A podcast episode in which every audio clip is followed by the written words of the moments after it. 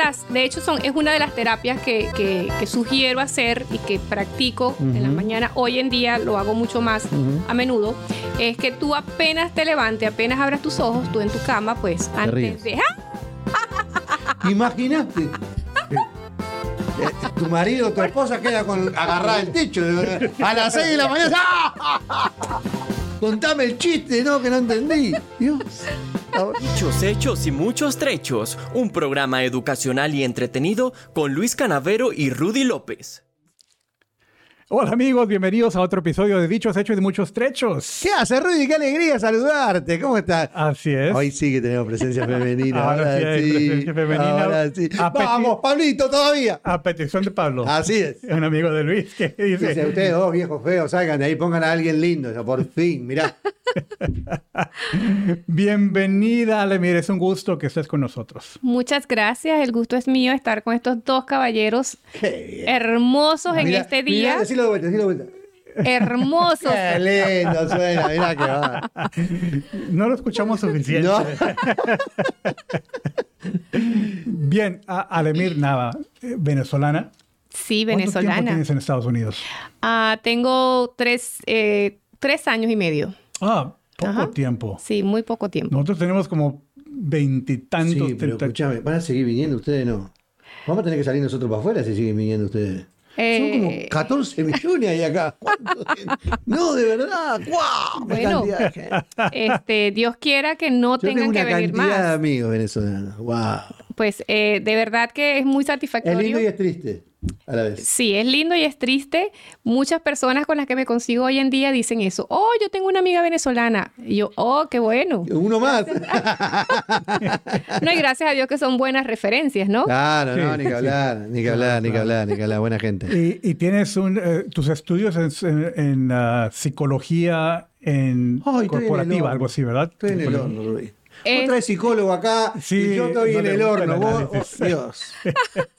Bueno, para tu suerte, Ok. este, mi profesión base eh, universitaria es administración. Ah, Soy licenciada en administración, pero sí tengo diplomado en psicología Oh. aplicada a la gerencia.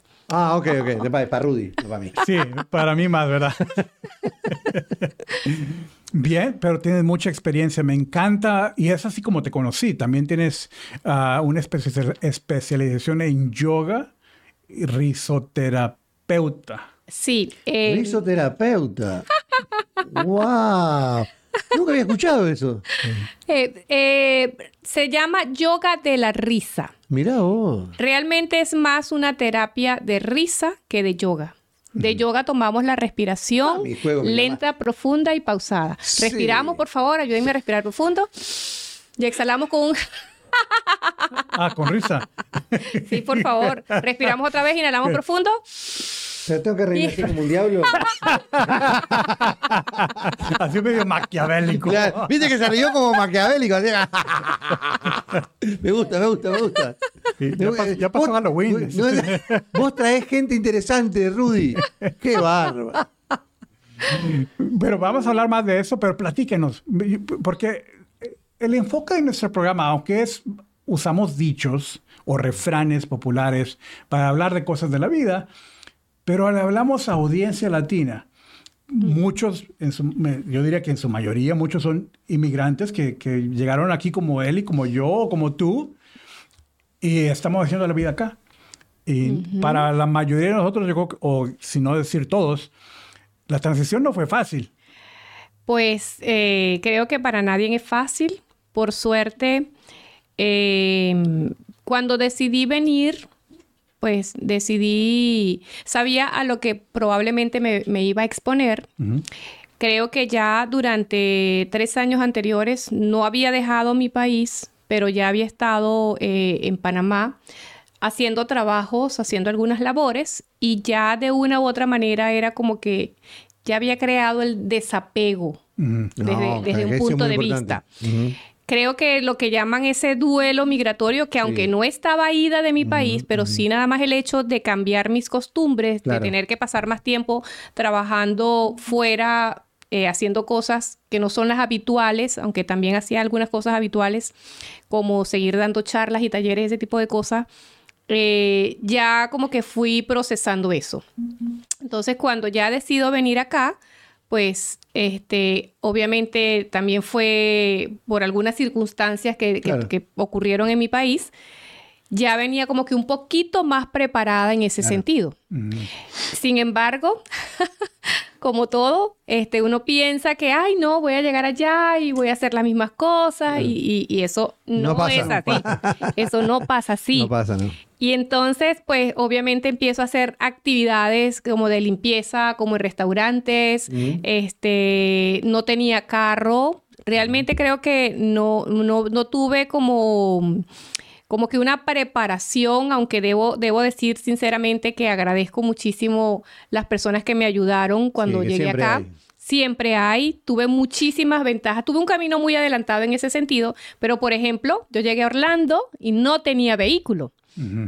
Entonces tenía que tomar el, el- el bus. Este trabajaba hasta altas horas de la noche y pues igualmente tomaba el bus. Lo cierto del caso es Sí. que ya como em, cuatro o cinco meses que llegó el frío, pues me dio una neumonía. Bienvenida. Sí. y me encanta hablar de este episodio porque obviamente eh, en esos días fue, fue justamente cuando se empezaba a hablar de COVID, pero todavía no estaba decretado el COVID. Fue como los primeros días de febrero.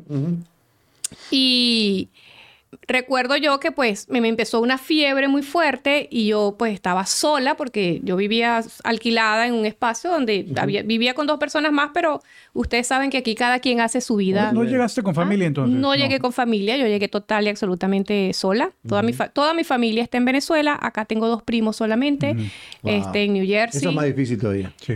Eh, sí, y recuerdo yo que en esos procesos de fiebre, ¿no? Yo tenía fiebre así, pero como que muy, muy, muy voladora. Me tomaba el Tylenol y a las dos horas otra vez volvía a tener fiebre. Y les juro que lo que yo hacía era que yo con fiebre y todo, yo lo que hacía era practicar mi yoga de la risa. O sea,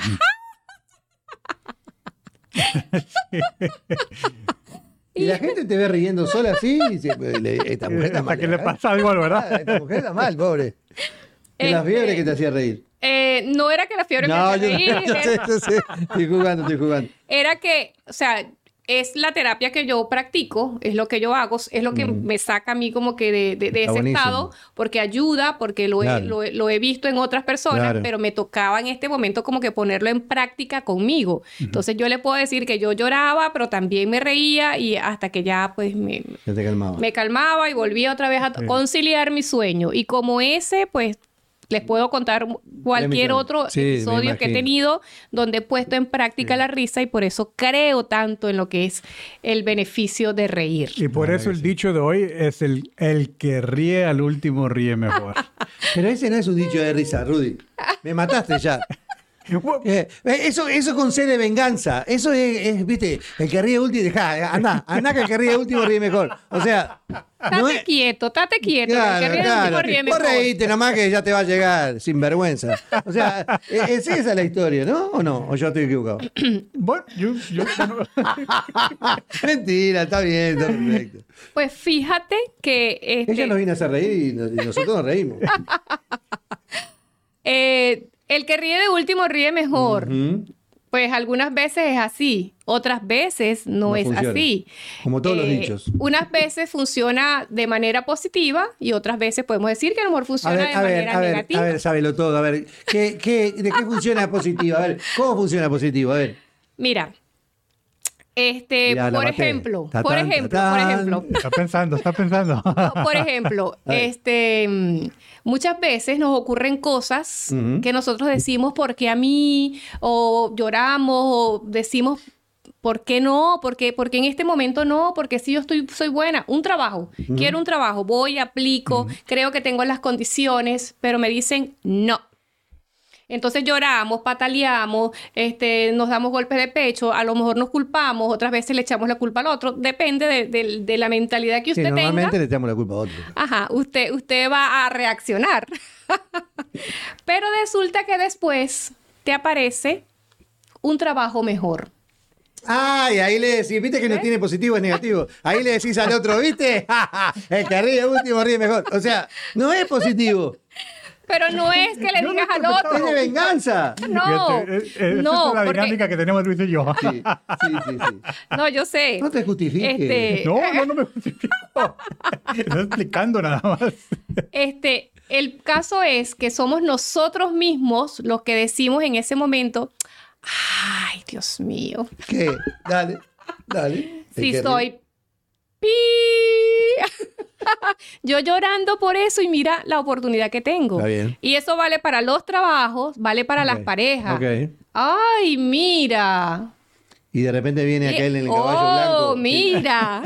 ¡Ah, qué bárbaro! Muy. O sea, como que me tocó un esposo mejor. ¿o? Claro, claro, claro. Dice, mira, este. Oye, oye, ya me estás convenciendo tú. de- Claro, este banana me dejó y ahora tengo a este príncipe azul que vino del caballo y todo, una cosa. Sabes que hay, hay un, un libro que se llama eso, ¿de qué se ríe Dios? ¿No?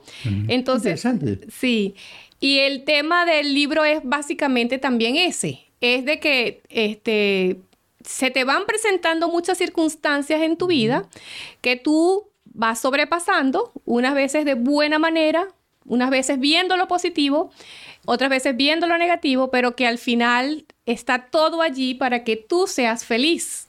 Entonces cuando tú te das cuenta y... ¡ah! Entonces, ah, bueno, Dios siempre se está riendo de, de porque te está dando lo mejor para ti, aunque nosotros no lo estemos viendo. Oh, yo decía, ¿de qué se ríe? No entiendo. Ahora entendí. Ahora entendí. De los chistes que le contamos. Claro, claro, claro. O sea, ¿De qué se ríe el hombre arriba? No, terrible.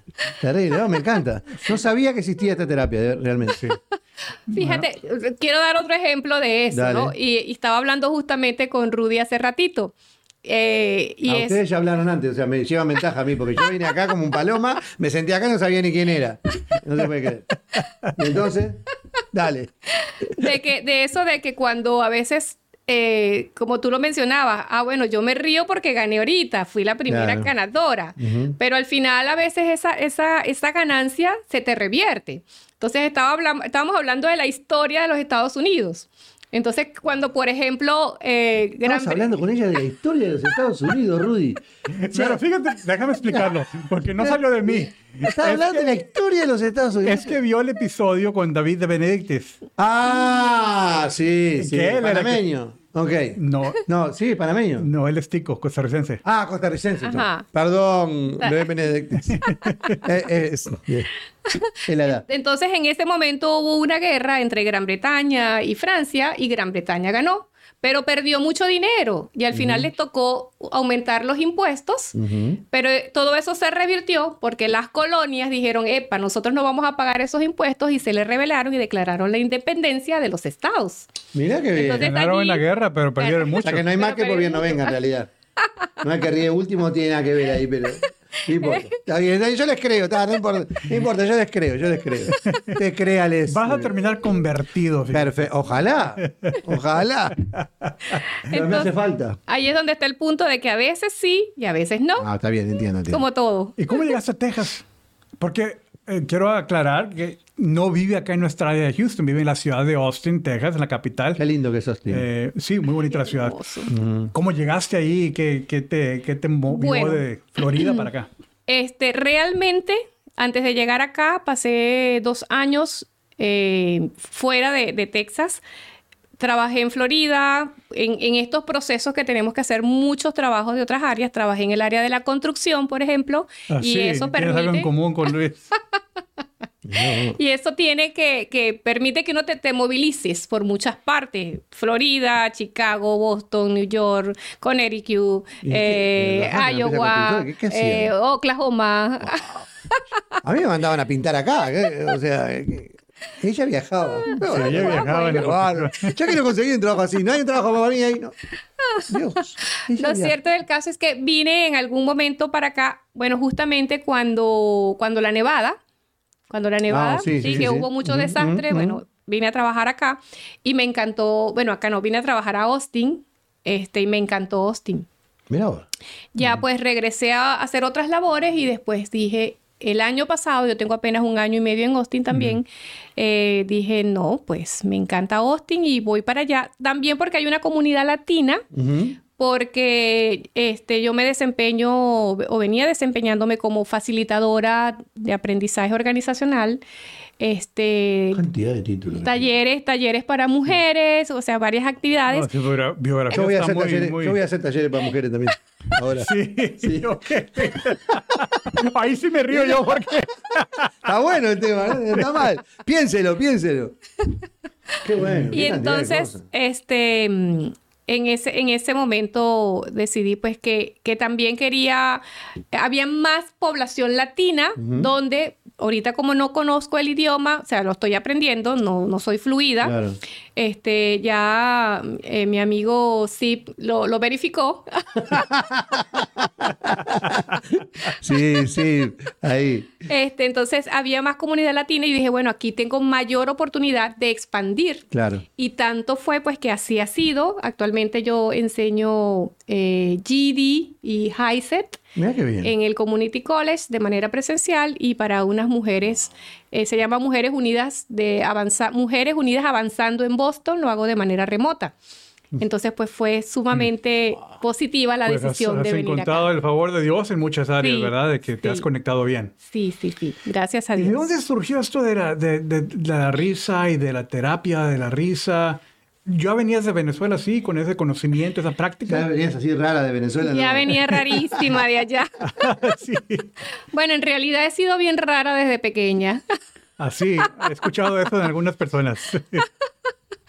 Sí, desde muy pequeña siempre me, me reía mucho, me reía de manera escandalosa. En algún momento tuve hasta, hasta problemas eh, con la pareja porque decía, tú no te puedes reír más bajito, tienes que hacer...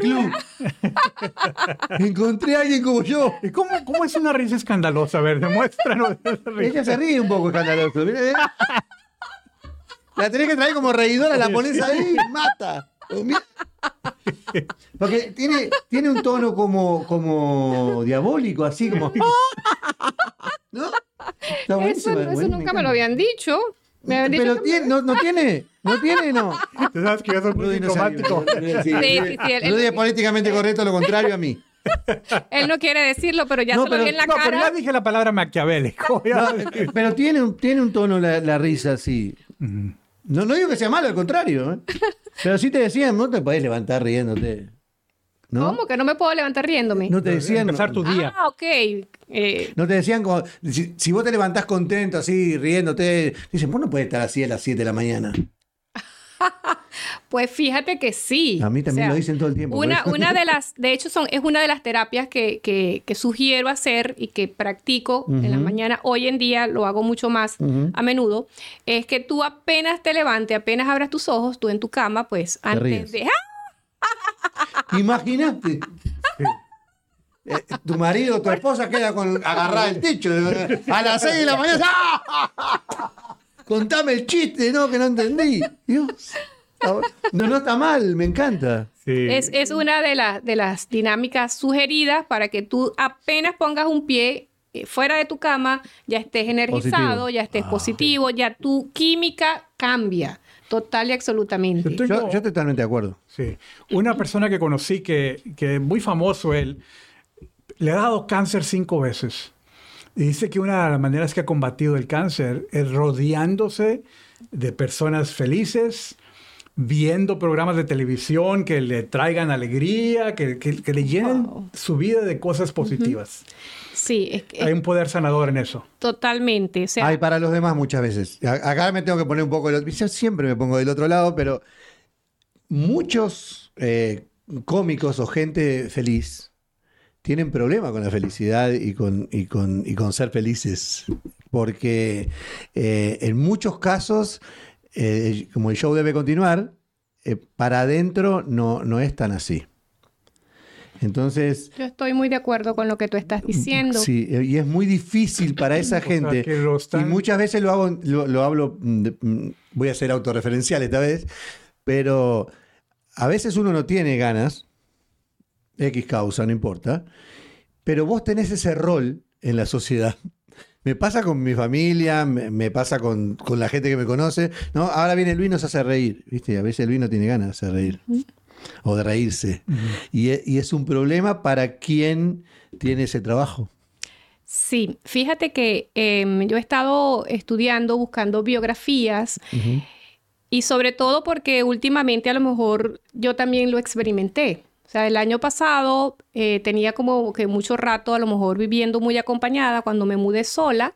Obviamente, aparte de mudarme sola, eh, habían otros desafíos con el tema de trabajo y todo esto, y familia, y tuve como una crisis de ansiedad. Y también tenía, eh, o sea, quería hacer muchas cosas con, mi desarrollo personal enfocada en, esta área del crecimiento, de la facilitación en organizaciones y se me estaba complicando mucho y pues obviamente llega un momento en que te estalla el sistema nervioso. Y empecé a buscar información. ¿Y qué sucede? Em, que ciertamente a lo mejor durante mucho rato uno sin darse cuenta está sometido a procesos de estrés. Claro. Pero no lo miras, no, lo reconoces, porque muchas veces inclusive son patrones que traemos desde niño. Desde niño, tal cual. Sí, porque me puse a analizar, yo dije, wow, en este momento tenía estrés, en este momento tenía estrés y a lo mejor es un patrón repetitivo y ya llega el momento en que no, no lo soportas. Aparte de eso, también pues conversando con otras personas, con otros facilitadores, con otras personas que están emprendiendo a lo mejor en, en cualquier tipo de actividad, hay un estrés asociado a eso y que cuando, así mismo como tú dices, el show debe continuar, no estoy manejando el estrés, estoy viviendo más para afuera que para adentro, me estoy desconectando de mi ser, entonces vienen esos temas físicos. Tal cual. Y les pregunto yo a los dos, ¿se crea un resentimiento interno eh, al, sentir esa presión de que tienen que estar... Eh, resentimiento con ¿Contra qué? ¿Contra los demás? Ah, bueno, por mi parte no. Por mi parte, o sea, ni siquiera es un resentimiento contra uno mismo ni contra los demás, sino es como que, ah, tengo que darme cuenta de qué es lo que está pasando, de que está ocurriendo un evento, de que yo estoy ayudando a muchas personas, pero también tengo que darme cuenta de qué manera tengo yo que manejar el estrés que a lo mejor eso me está generando. ¿Por qué? Bueno, porque quiero quedar bien, a lo mejor soy muy perfeccionista y eso no está bien. Porque a lo mejor hay que cumplir con tiempos, porque a lo mejor entonces, a lo mejor me, también me di cuenta y eso lo acabo de, reflexionar en este momento, o sea, en este momento no en estos días, Em, porque parece que se repite el proceso, ¿no? En este, hace, hace tres meses, hace dos meses, hace un mes, también tuve como que tres meses bien, bien fuertes, bien cargados. Y entonces es como que darte cuenta de que a lo mejor estoy haciendo muchas actividades que no me están guiando hacia mi propósito principal. O sea, estoy colaborando con una organización, estoy colaborando con otra, no me está dando crecimiento, no me está dando exposición, no me está generando este dinero. Entonces, ajá, ¿qué es lo que yo quiero en este momento y qué es lo que necesito? Esto no va, esto no va, esto no va.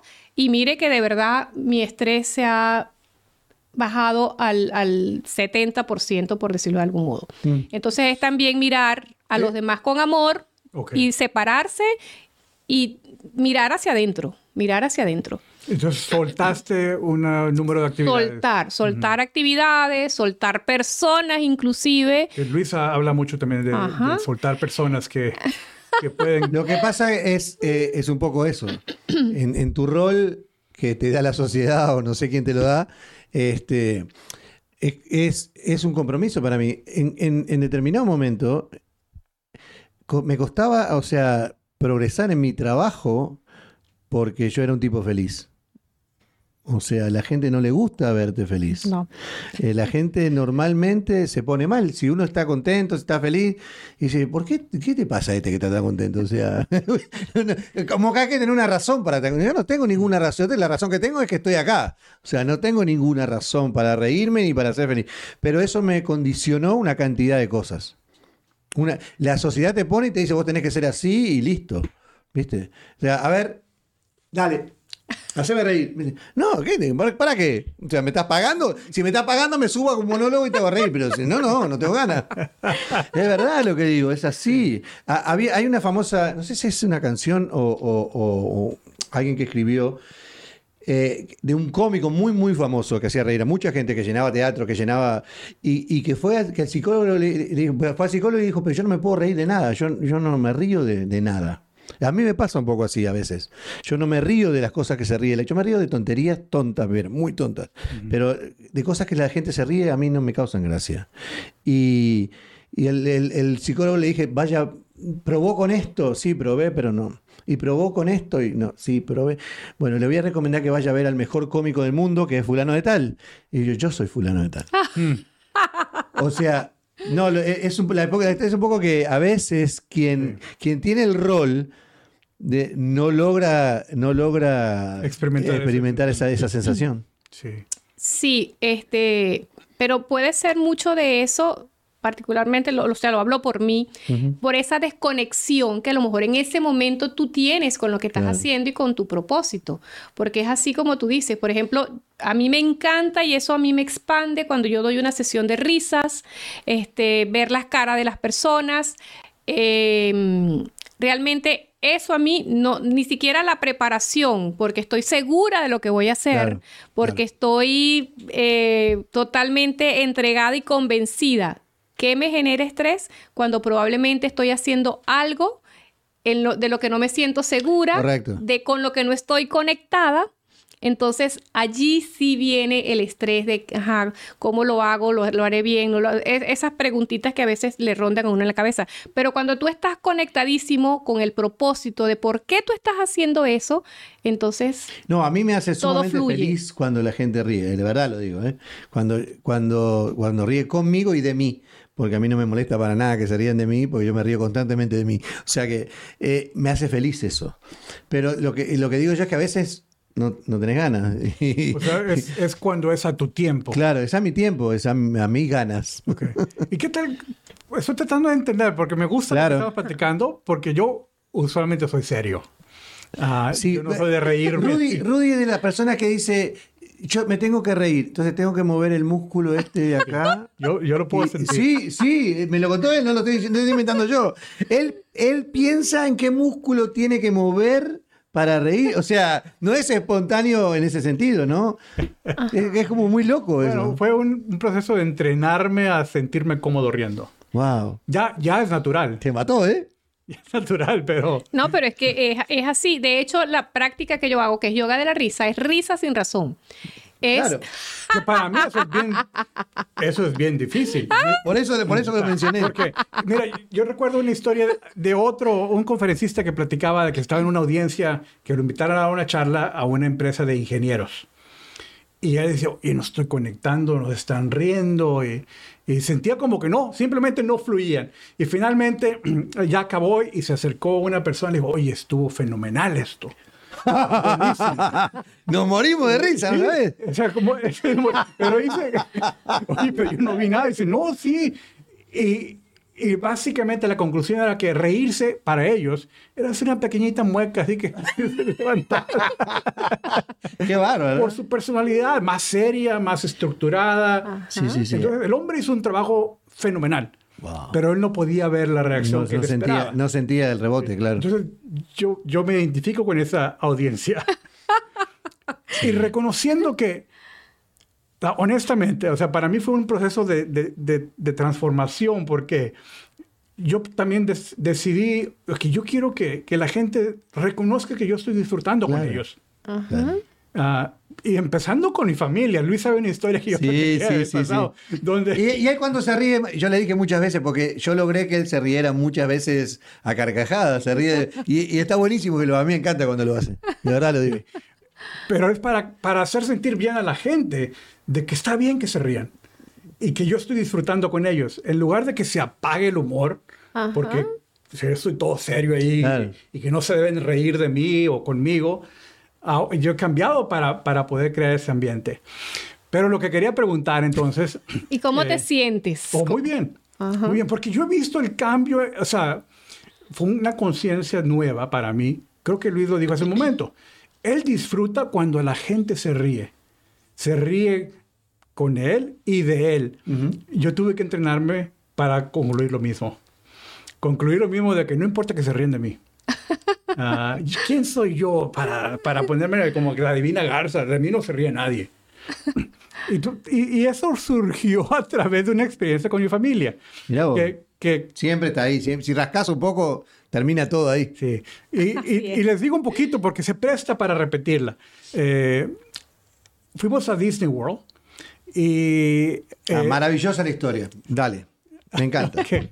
Me encanta la historia. Dale, dale. Bueno, y, y la verdad que a lo mejor, no me acuerdo si le he contado aquí en los programas. Hace mucho, pero- hace mucho. Bueno, pero la historia es tal de que en aquel tiempo yo era un ejecutivo en el mundo corporativo y, y mucho de ese, de ese entrenamiento de decir, oye, tienes que distanciarte de los empleados, no, no puedes permitir que te tomen ventaja. Y, y todo eso que dices no, pues, y finalmente lo aprendí que no, que está, Ajá. es incorrecto. Está muy bien. Pero en aquel tiempo yo tenía esa mentalidad. Y fuimos a Disney World y estaba un mimo, de esos que se pintan de blanco la cara y no hablan, eh, solamente actúan. ah, Marcel Marceau. sí, y, y él ah, invitó a mi hijo, ah, a, a Sid, invitó para que participara en una, una actividad con el mimo. Y la verdad, ya, o sea, nosotros llegamos justo a tiempo para hacer los primeritos ahí, y por eso lo escogió. Pero para cuando ya estaba el evento ya funcionando, había como unas 300 personas. Y el Mimo, siendo un niño que estaba colaborando con él, creó todo el ambiente para que mi hijo brillara, para que él fuera la estrella. Lo que yo no me esperaba era de que la segunda parte del show es que me invitaba a mí como papá a que yo fuera a, a ser parte del evento con él. Wow. Y según íbamos a replicar la misma experiencia que hizo con mi hijo. Y yo dije, eso está fácil. Pero me cambió las reglas. Y mi hijo tenía que tirar una pelota. No, perdón, mi hijo tenía que atrapar una pelota en una canasta. Ah, el mismo era el que tiraba la pelota y, y- y pues la, la tiraba bien, el mismo apuntaba bien y mi hijo se podía mover y correr y, y a- y siempre atrapó la pelota. Conmigo fue al revés. A mí me dio la pelota y él tenía la canasta. Entonces digo que ya me, ya me cambió las reglas. Y le tiro la pelota la primera vez y se fue, pero lejos, bien, muy, muy más después del mismo. Y no se movió él, porque mi hijo se podía mover, pero él no se movió. Entonces dijo, que voy a calibrar un poquito la fuerza, tiro la pelota y se quedó corta. Y no se movió el mismo. Y dije, oye, tú no me estás ayudando como le ayudaste a mi hijo. y, así me hizo como tres o cuatro veces. Y luego se dijo, ok, espera, me voy a acercar. Y se acercó a mí. Y dije, ok, ya está ahí, va a ser fácil. La tiro Tampoco. y se fue chueca. fue chueca. Y finalmente, ok, voy a acercar. Y se acercó de aquí a la distancia de Luis y yo. Y yo dije, ya esto ya, o sea, tengo que, tengo que caerle. Y, oye, no creas que la tiro. Era, era nada más tirarle así. Y ya tenía un nerviosismo yo. Había 300 personas viéndome Qué bárbaro. y no cayó la pelota dentro. Wow. Y escucho las carcajadas de toda la audiencia. Y aquí está el problema. Volteo y veo a mi esposa reírse y a mis dos hijos reírse. Y que me entre ese enojo de decir, no, no se deben reír de mí.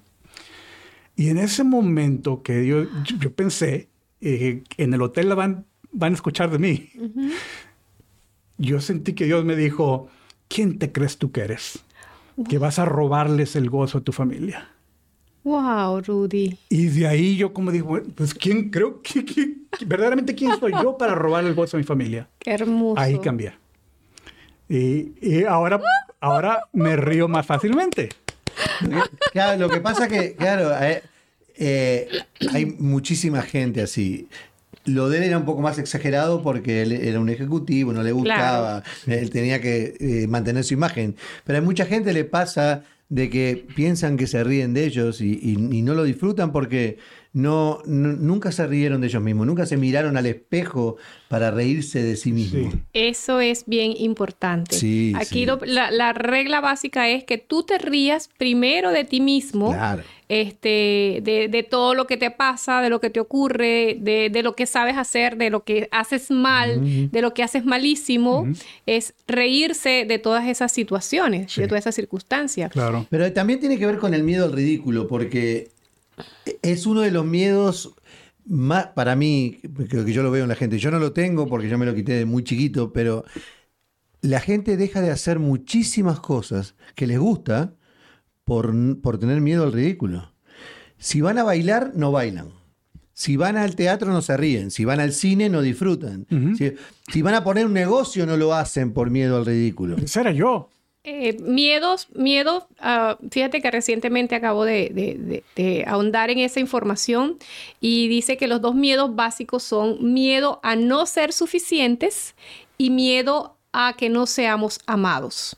Mirá. Entonces, mientras estamos allí en Ninguno que... de los dos me preocupa, a mí. tengo Por- otro miedo. por- por tengo miedo a la cucaracha, Miedo a la pero. culebra. Eh, estoy viendo el reloj y ya se pasó la media hora así rápido. ¿Qué te Wow. parece si, si nos puedes acompañar para un segundo episodio? Con mucho Me gusto. encantaría que compartas con la audiencia cómo pueden ellos generar dentro de sí ese gozo, esa alegría. Ciertamente que se pueden poner en contacto contigo, participar en algunas clases o ejercicios que tengas con público, ¿verdad? ¿Tienes algo por Sí. pronto por venir? O? Sí, sí. Este, mm, yo certifico personas para que puedan enseñar risoterapia, para que enseñen a otros a reír sin razón, para que dirijan sesiones de risa. Y el 8 de diciembre, vía online, voy a estar teniendo eh, un curso básico de yoga de la risa, como para que conozcas de qué trata, todos los beneficios que puedes conseguir a través de ella, para que la integres primero a ti y este, posteriormente, pues, si deseas hacer la formación completa y certificarte como un risoterapeuta y aprendas cómo manejar, cómo dirigir sesiones de risa, aparte de eso, es una actividad hermosa que te, te va a generar beneficio a ti, pero también siendo un risoterapeuta certificado, también puedes dar sesiones y puedes generar una, puede ser una fuente de ingreso adicional y divertida. Ahí tengo yo la, la- ahí tengo la profesión. Yo, yo le erré, Rudy. Ok, yo te- Entonces- Me equivoqué. ¿Quieres que yo vaya? No, no, no, no, no, estaba pensando yo. Es una idea, una idea. certificar yo, sí, sí, sí. Entonces, pues con mucho gusto pueden asistir a ese taller, es online, pueden conseguir la información en mis redes sociales. Este, y también, pues, me gustaría anunciar que para el mes de enero, 27 de enero, voy a estar haciendo una, un programa de facilitación, de formar facilitadores con estrategias en base a la risa. Hoy en día, pues muchas personas a lo mejor eh, dirigen sesiones, hacen talleres, workshop. Entonces, esa formación va de eh, mostrarte algunas técnicas de facilitación, algunos errores que cometemos cuando facilitamos, cuando dictamos un taller, pero también algunas estrategias de risa que puedes emplear dentro del diseño instruccional del taller o workshop que tú estés dictando. O sea, no tiene que ser, el taller puede ser otro tema, pero introducir segmentos que, se re- que, que generen risa, que generen... Sí, introducir, Ese estado de aprendizaje. Ajá, introducir dinámicas, aprender a utilizar la, la risa como para, para, para iniciar como un rompehielo. Es que la risa da para todo. O sea, la puedes utilizar en el proceso de aprendizaje de una manera maravillosa y que va, que va a traer grandes beneficios y permanencia en el aprendizaje que tú transmitas. Perfecto. Me encantó. Recuérdanos tu- tus redes sociales. Ok, en Instagram, Alemir Navas Bienestar y en Facebook, Alemir Navas Bienestar. Allí van a conseguir mis números telefónicos, mi correo, Perfecto. Ya, información de los cursos. información de los cursos también. Bien, Claro que entonces, sí. eh, ahora continuamos en otro episodio más. Amigos, muchísimas gracias por acompañarnos eh, en este gran episodio de La Risa con Alemir Nava.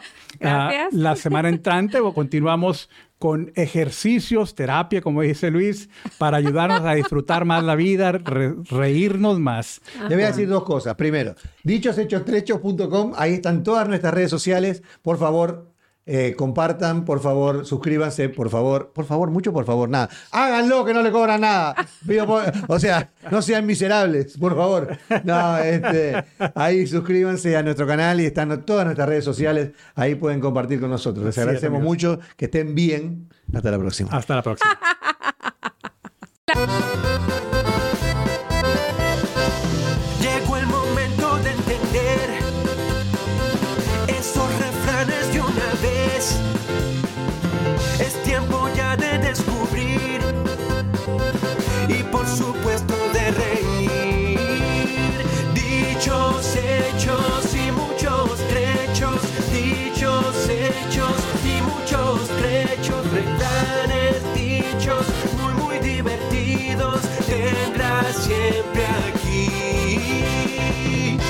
hechos y muchos trechos.